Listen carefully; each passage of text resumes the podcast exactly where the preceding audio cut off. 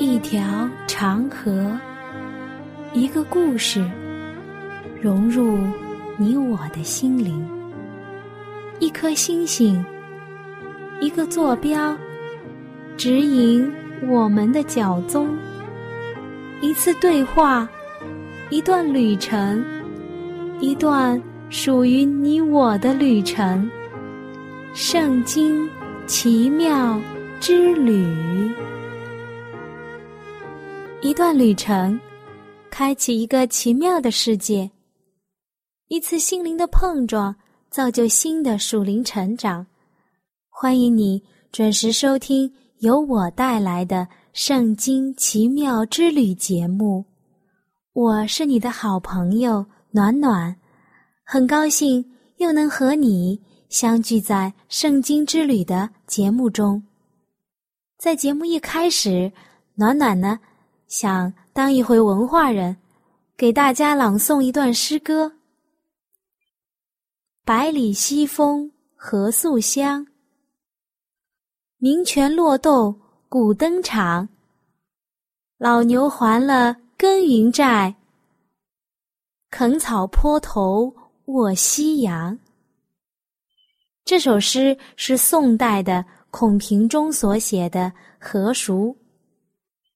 我想，今天我们要分享的主题，你一定是猜到了，那就是上面诗人所提到的一种我们很常见的动物，也是我们餐桌上常见的食物——牛。我们今天圣经之旅所要分享的圣经中的食物就是牛。牛既是牛族。是牛亚科下的一个族，是人类的家畜之一，为哺乳动物。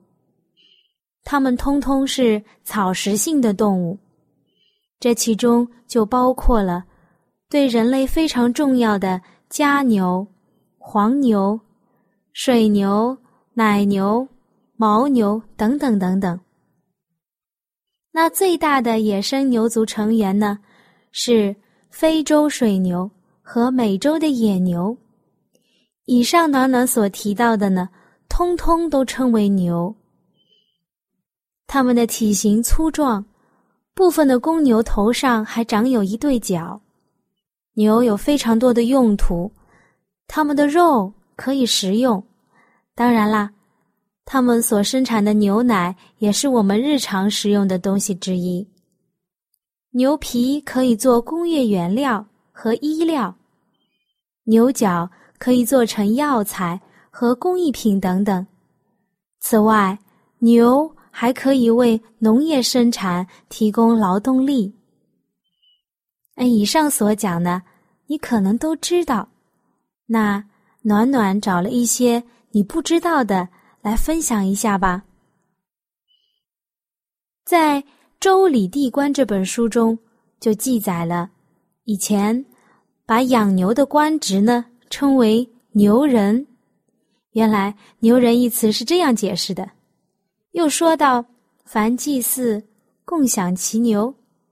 当时的牛主要用来是做运输以及祭祀用的，当然还包括食用。但这本古书里并没有记载到用牛来耕田。还有一本书呢，是《三国志》这本书中，首次提到了曹操破了袁绍之后，授土田，官给耕牛，治学师以敬之。那这句话的意思就是说，要教会农民，让他们耕地不单单的使用自身的劳动力，还可以依靠牛这种动物。说明当时人们想到了用牛耕田，并且教导他人使用。所以，在我国古时的匈奴、蒙古等游牧民族，除了牧马之外，牧牛也是相当的常见。而蒙古草原呢，当然就盛产蒙古牛。那西藏高原盛产什么牛呢？对了，是。牦牛，这些品种其实在一开始是为人们减少劳动力的。牛在我们中国文化中是勤劳的象征。古时候，人们就应用牛来拉动耕犁、进行翻土、整地等等。后来，人们知道牛的力气巨大，开始有了不同的应用。你来看一看，猜一猜，想一想，都有哪些应用呢？从农耕到交通，甚至是军事业。牛都有广泛的运用，在我国战国时代的齐国，就使用火牛阵打败了燕国。三国时代蜀伐魏的战道运输也曾运用到牛，而在我们的宋朝，私自宰杀耕牛那是犯法的，要被抓起来。看来在人们心中，牛。划分为人们的个人财产，不是古时也有一句话吗？叫做“一亩土地两头牛”，因为耕牛是重要的生产力。农业社会中拥有多少头的牛，也是常常衡量一个人财富的标准之一。我国古代还将牛、羊、猪这三种动物的献祭呢。称为太牢，是规格最高的祭品。牛在当时超越了其他的家畜，由此可见，牛是很宝贵的。由于家牛是重要的耕作牲畜，和农业联系密切，有些地方的农民在每年春天开始耕种之前。会组织和牛有关的活动，以及一些相对简单的仪式，希望能获得较好的收成。也是因为如此啊，牛在农业社会中往往具有很高的地位。例如，在台湾，在部分的农村生活生长的人们，他们在食用肉类动物的时候就不考虑牛肉。在某些情况下，政府还会下令要禁止宰杀家牛，以防止耕牛的减少。现代饮食文化中，牛排或者是牛肉是很重要的饮食西化的标准，有时甚至是用来衡量经济贫富的象征。当然，牛肉也通通制作成非常丰富的菜肴。许多地方呢也有牛有关的节日，例如西班牙的圣菲尔明节，巴西尼泊尔的禁牛节。那在印度教中，牛也被视为神圣的动物，因为早期恒河流域的农耕十分仰赖牛的力气。当然，牛所排泄下来的牛粪也是非常重要的肥料。牛。代表了印度民族的生存和生机。我们把目光看到西班牙，讲到这里一定知道了，那就是西班牙人将牛当做冒险娱乐的对象，例如专业的斗牛和平民化的奔牛活动。斗牛场上，斗牛士常常挥动着红色的布块，来激怒牛。然后与之决斗。家牛对人类的生产活动极为重要。那这一点呢，可以通过文化影响看得出来，在许多神话故事中，都可以看到家牛的身影。某些神话还把牛作为世界或者人类的起源，例如在北欧神话中，双巨人之祖尤米尔。就是被一只名叫欧德姆布拉的母牛抚育长大的。牛的形象在某些时候也会同野蛮、粗暴相联系。在希腊神话中，宙斯就变成了一只牛，拐骗了欧罗巴；而克里特岛迷宫中的怪物就是一个半牛半人的恶魔。当然，这只是暖暖找到的一些关于牛的信息。我们知道，牛是上帝所创造的，是给人类所享用的。家牛也常常被艺术家作为表现的对象，例如现存最早的纸本中国画，即为宋代的《五牛图》。我们知道的油画中的田园题材，也常常会绘制家牛。我们再来看一看世界牛的分布。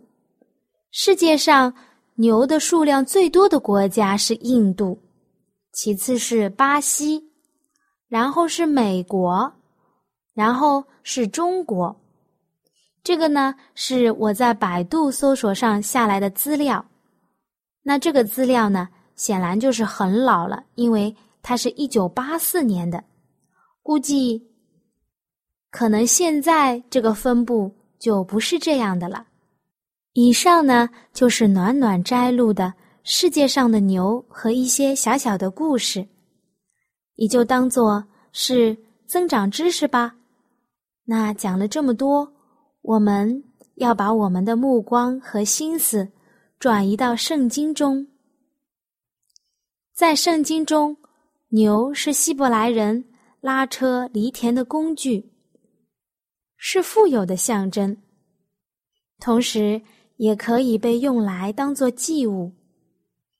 早期犹太人如果遇到贵客登门，经常会宰杀牛犊来款待客人。亚伯拉罕就杀了一头牛犊来款待来访的三位客人。这三位其实是上帝和天使，在创世纪的十八章七到八节，亚伯拉罕又跑到牛群里，牵了一只又嫩又好的牛犊来，交给仆人，仆人急忙预备好了。亚伯拉罕又取了奶油和奶，并预备好的牛犊来，摆在他们面前。自己在树下站在旁边，他们就吃了。所以弟兄姐妹要款待好我们的客人哦，因为一不小心，我们就有可能接待了天使。圣经中还记载了一个在外浪荡多年的浪子，他挥霍掉所有的钱财后，不得已返回家中，受到了父亲。热情的款待，他的父亲非常高兴，命仆人宰了一头肥壮的牛犊。在我们的十条诫命当中，也提到了这种动物。你来看《生命记》的五章十四节，但第七日是向耶和华你上帝当守的安息日，这一日，你和你的仆婢。儿女、牛、驴、牲畜，并在你城里寄居的客旅，无论何工都不可以做。生命记的五章二十一节，不可贪恋人的妻子，也不可贪图人的房屋、田地、仆婢、牛、驴，并他一切所有的。在四福音书中还记载了有一个王。设立了一个王的宴席，邀请人们来参加的故事。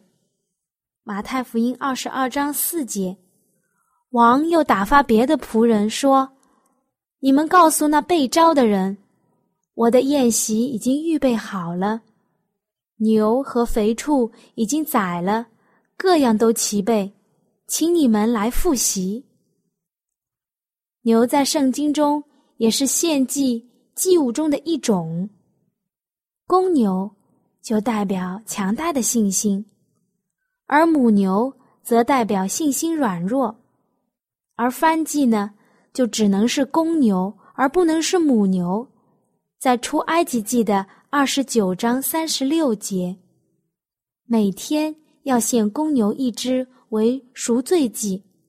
你洁净坛的时候，坛就洁净了。且要用膏抹坛，使坛成圣。立位记的一章三节，他的供物若以牛为番祭，就要在会幕门口献一只没有残疾的公羊，可以在耶和华面前蒙悦纳。在这里呢，暖暖来提两个小故事。第一个故事是埃及法老做梦的故事，记载在创世纪的四十一章。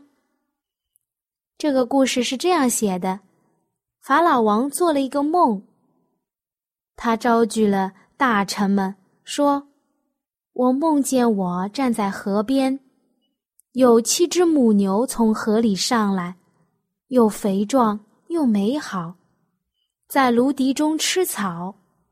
随后又有七只母牛上来，又软弱又丑陋又干瘦，在埃及遍地，我没有见过这样不好的。法老王的臣宰巫师们，无人能为他解梦。后来，有以色列人约瑟，靠着上帝圣灵的启示。为法老王解了梦。先有七肥牛，代表是有七年大丰收；后有七个瘦的牛，代表了有七年大灾荒，全地必被这个灾荒所灭。埃及王非常惊讶约瑟的智慧和灵性，就让他做了宰相，为国家开源节流。首先的七年，存足了足够的粮食，应付了七年后的欠收。事情果然正如梦境所发生的，因为约瑟的解梦救了全埃及人。法老又对约瑟说：“上帝即将这事指示你了，可见没有人像你这样有聪明有智慧的。”你可以管理我的家，我的民都必听从你的话，唯独在宝座上，我比你大。于是法老将约瑟高位的标识给他戴上，法老摘下手上打印的戒指，戴在约瑟的手上，给他穿上细麻衣，把金项链戴在他的颈项上，又叫约瑟。坐他的副车，喝道的在前面欢呼说：“跪下！”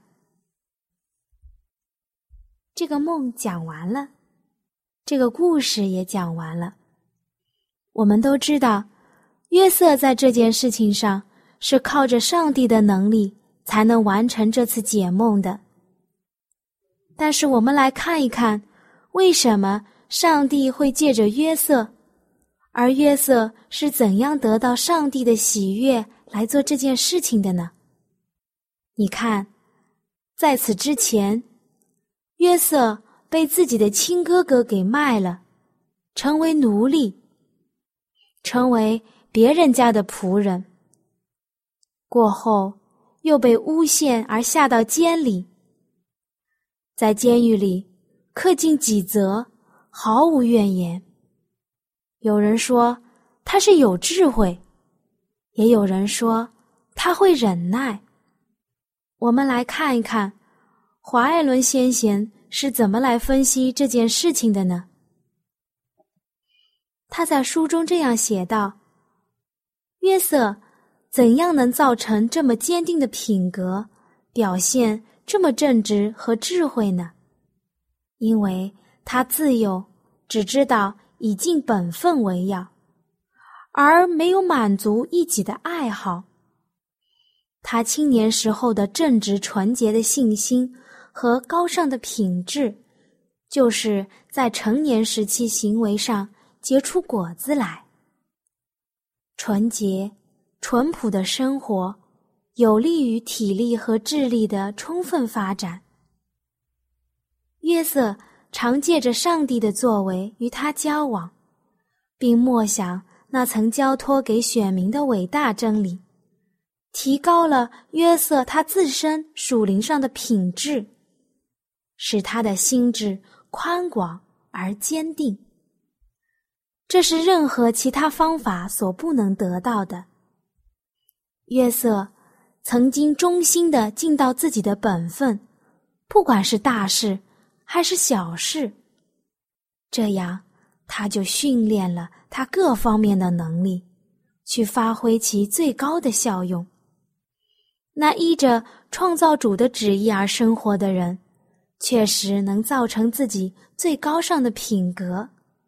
在约伯记的二十八章二十八节说：“敬畏主就是智慧，远离恶便是聪明。”政治的品格比俄妃的晶晶更有价值。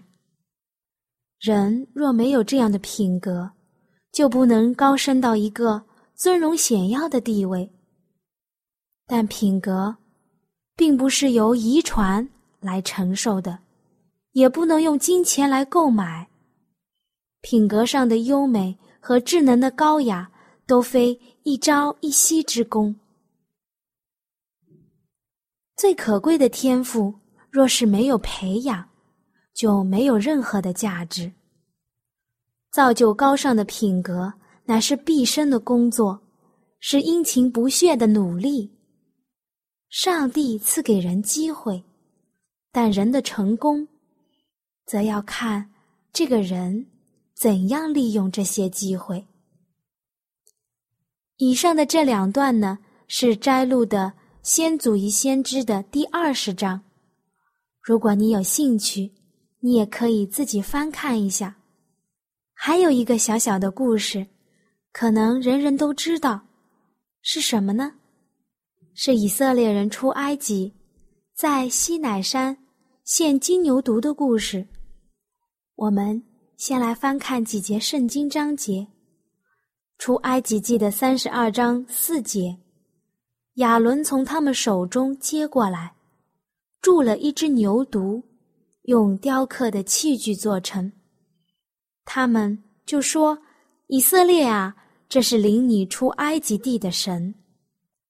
出埃及记的三十二章十九节，摩西挨进营前，就看见牛犊，又看见人跳舞，便发烈怒，把两块板扔在山下，摔碎了。出埃及记的三十二章二十节，又将他们所铸的牛犊用火焚烧，磨得粉碎。洒在水面上，叫以色列人喝。这个故事确实是很让上帝伤心的。你来看，以色列人怎么会来到西乃山呢？那是上帝用他全能的手，将他们从埃及地领出来，脱离死亡，脱离罪恶，并且不做人的奴隶。他们的身体和心灵都是自由的，并且上帝还要让他们做上帝的子民，是君尊的祭司。可是，当摩西到达西乃山四十日之后，以色列人就慌了，他们急切的盼望的要有一位神。那要什么样的神呢？他们铸了一只牛。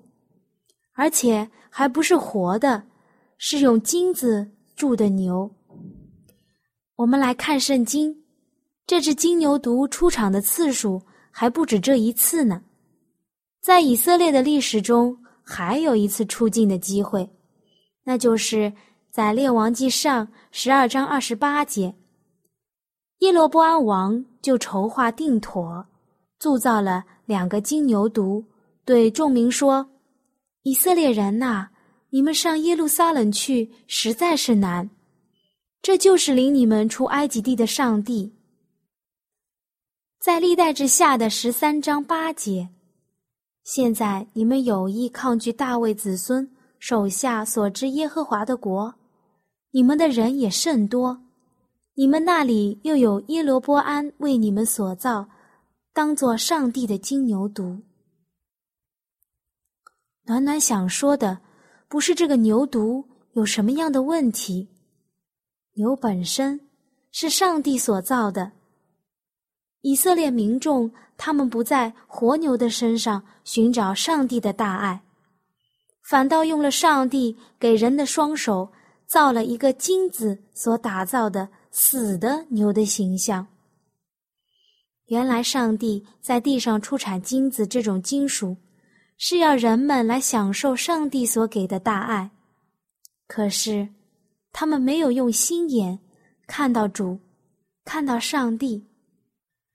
人们非常容易忘掉恩典，也容易走老路。我们来看看怀伦先贤是怎么说的：亚伦担心自己的安全。他没有毅然为上帝的尊荣站稳脚步，反而屈从了众人的要求。他第一步是吩咐众百姓摘下他们的金耳环拿来给他，原意是希望这些人们，他们内心的虚荣心会使他们拒绝做这样的牺牲。可是没有想到的是，他们甘心交出他们的装饰品。所以，亚伦就不得已用这些装饰品仿照埃及的神像铸了一只牛犊。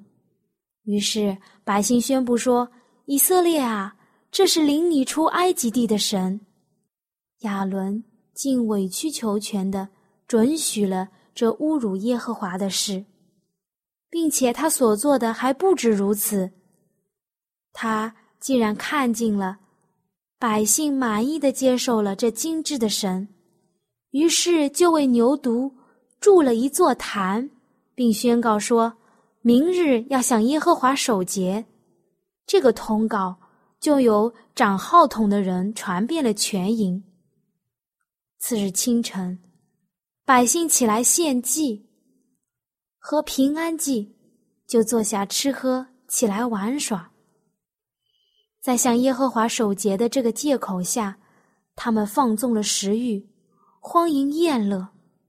暖暖想说，当人们亲近上帝的时候，心中是属圣洁的；反之，则会当这个世界的奴隶。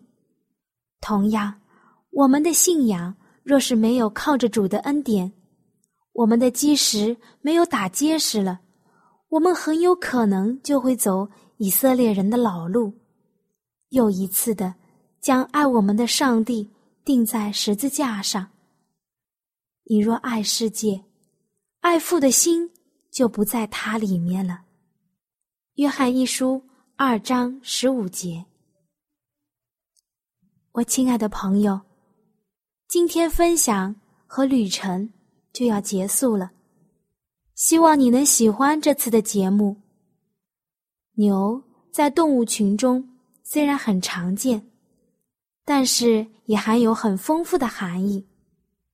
你看，它温柔，话不多，但却殷勤的做自己的工作，任劳任怨，性情也不烦躁，从来没有好高骛远的想法。只有脚踏实地的行动。好了，暖暖相信每一位收听广播的你，也有这样的美德。